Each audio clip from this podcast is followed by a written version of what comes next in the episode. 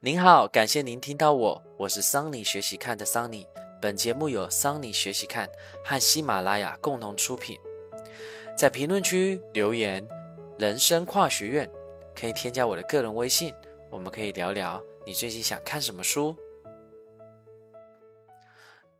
今天跟大家分享《人类简史：从动物到上帝》，台湾翻译为《人类大历史》。第一章：人类，一种也没什么特别的动物。在大约一百三十五亿年前，经历过了大爆炸 （Big Bang） 之后，宇宙的物质、能量、时间、空间慢慢变成现在这个样子。宇宙的这些基本特征形成了我们的物理学。而在之后大约三十万年前左右，三十万年左右，物质跟能量开始形成复杂的结构，我们称为原子。那再进一步形成了分子。而至于原子跟分子的故事，我们称为化学 （chemistry）。大约在三十八亿年前左右，在这个地球叫做地球的行星上，有很多的分子结合，形成一个庞大而且又精细的结构，成为有机体。那么大家可能对于 这个有机体哦，可能不一定有一个概念，大家跟大家分享一下，因为它不是书中有提到的，它又称为生物体，是自然当自然界当中就是生命。能独立存在的一个个体，包含人呐、动物、植物、微生物，它都是这样。那么，它为了维持它生命所形成的一个生呃是新陈代谢啊，那么的它都有这样的一个过程，并具有一个繁殖跟遗传的能力。那么，到了大约七万年前，一些属于智人 Homo sapiens，这也是我们这本书的一个标题之一。这一生物开始创造了更加复杂的结构，我们称为。文化，而这些人类文化继续发展，成为我们的历史学。我们可以从作者一直描，从刚刚描述到现在的一个内容，了解到，就是说，作者希望以一种比较，虽然他是一个牛津剑桥的博士啊，但他希望以这种比较浅显易懂的语言，让我们了解到这些原本似乎遥不可及的概念啊。所以，我我当我在读完这本整本书的时候，我会觉得说。我很很轻松，我压力不大。那么大家想想看，在历史路上，总共有哪三次重要的革命，它确确实实的影响了我们整个人类呢？其中一个就是认知革命。那么，其实很多朋友就在跟我讨论认知革命，为什么认知革命很重要？认知革命是这样子，它大概就是人类史上最重要的一个事情，它让人呢有更复杂的思维跟文化。然后人能思考一些啊呃更深度的一些问题。我举例来说，我们开始会懂得使用一些什么东西工具，而且我们有语言，我们进一步的创造了艺术跟宗教。那么也由于认知革命，让我们大规模的而且灵活的可以进行一个不同的活动。在后面我们也会慢慢提到，就是说认知革命也是我们陆陆续续与其他属于人属的物种，啊，还有其他大型动物物种不同的地方，我们相信的一些虚构的事物，以及有捏造故事的能力，包含神、国家、民族、企业等等。那在在后面我们会进一步讨论。而第二个就是农业革命。那么农业革命也让我们慢慢的从一个采集、采猎。过渡到农业生产的一个重要的时期，那么它让我们能够定居社会下来啊，形成了社会跟文明，因为这个很重要。只有我们结合在一起的时候，因为农传统的农业生产特别需要人的结合跟合作啊，那么这也是认知革命的初始地之一哈，一个最好的一种体现。那么在近代，我们也有提到一种世代，叫做人类世啊。那么 Anthropocene，它这种世纪就是更强调，就是说人类近开始大规模的对我们的地球产生，我们想说正面或负面都有吧的影响的一个时间起点，科学家定义为农业革命啊，是我们一个重要起点。那其中我们理解农业革命当中，我们一定要了解小麦。到在这里，我们先埋个伏笔，大家可以想想到底是小麦驯化了我们，还是我们驯化了小麦？因为在一万年前，小麦其实在中东地区，它也跟其他杂野草都是一样的。那么为什么最后我们大大规模在我们现在的土地上大规模都是它的种基？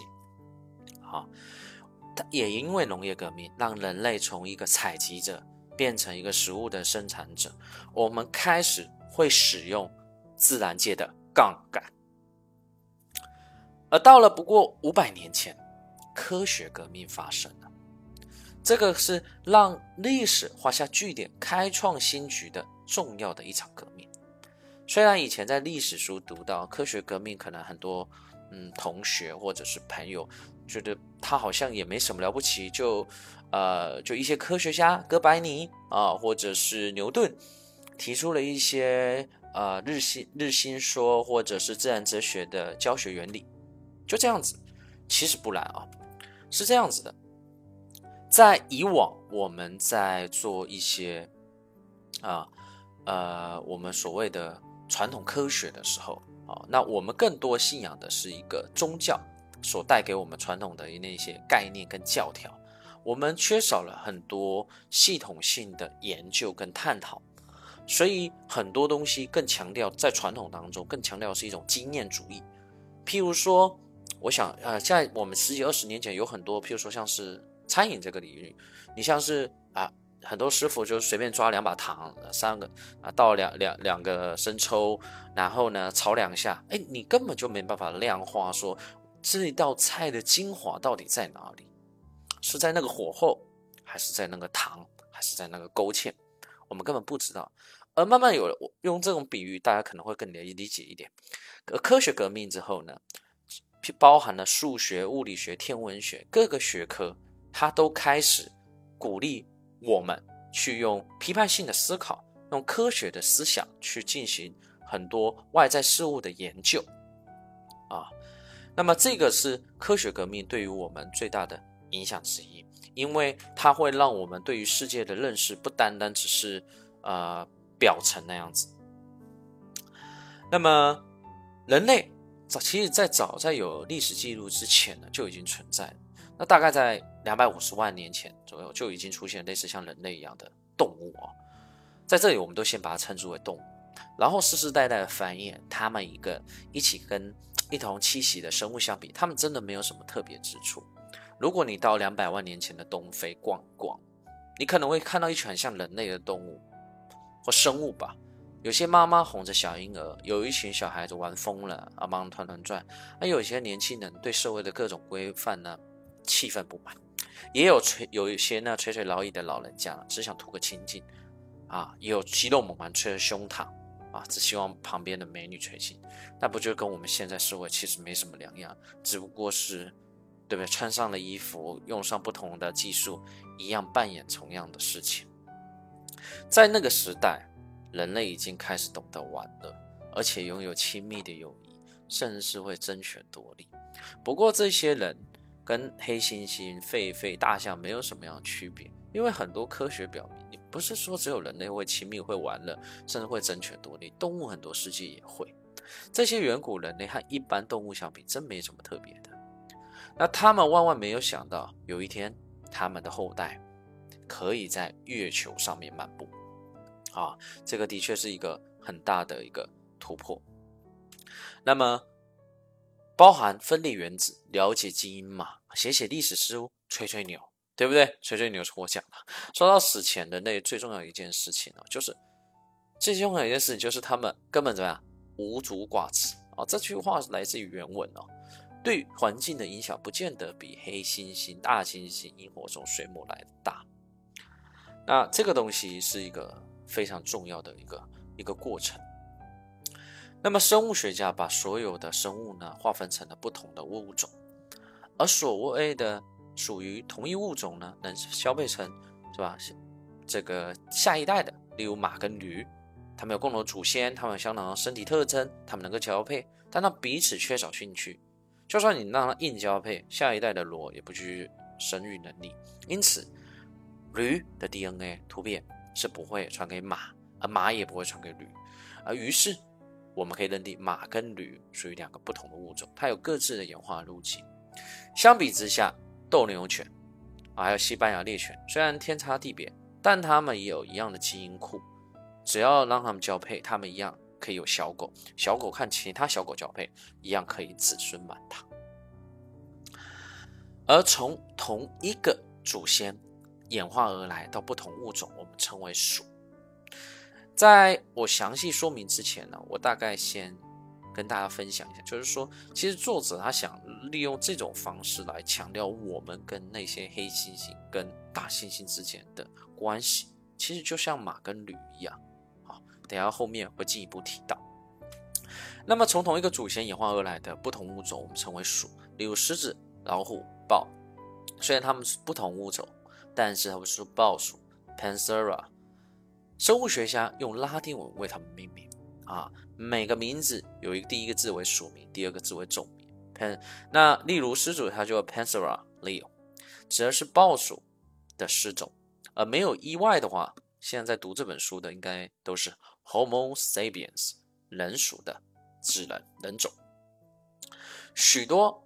属它可以再归为 family 同一科，例如猫科就狮子、猎豹加猫，犬科豺跟狼，象科大象跟长毛象等等。同一科的所有的成员都可以追找到最早的一个什么雄性跟雌性的祖先。例如，不论你是小猫咪，还是胖胖的那种发腮小猫咪，还是那种这个草原上会怒吼的狮子，两千五百万年前。都是共同的祖先。至于智人，也属于某个科。虽然这件事情看似来看起来很平常，但是也是历史上最大的秘密之一。智人一直希望我们跟其他的动物有所区别，仿佛整个科只有我们。但事实上不是啊，不是。我们我们有很多兄弟姐妹，我们也有很多亲戚朋友啊。无论你是否接受，我们所属的人科。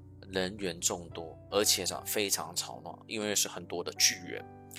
与我们最相亲相近的亲戚就是黑猩猩、大猩猩，还有猩猩哈。其中黑猩猩与我们最为相近啊。那么黑猩猩呢？大约在六万年前，我们可以大概知道的原因，是因为大约在六万年前有一头母猿，它产下了两个女儿。一头成为现在黑猩猩的祖先，而另一头成为人类的祖奶奶。呃，我查了一下，我们好像都称为她 Lucy。好了，今天就聊这么多。一个人能走多远，关键在于与谁同行。我们用跨越山海的一路相伴，希望得到你订阅、分享、评论的称赞。我是桑尼，我在桑尼学习看，与您不见不散。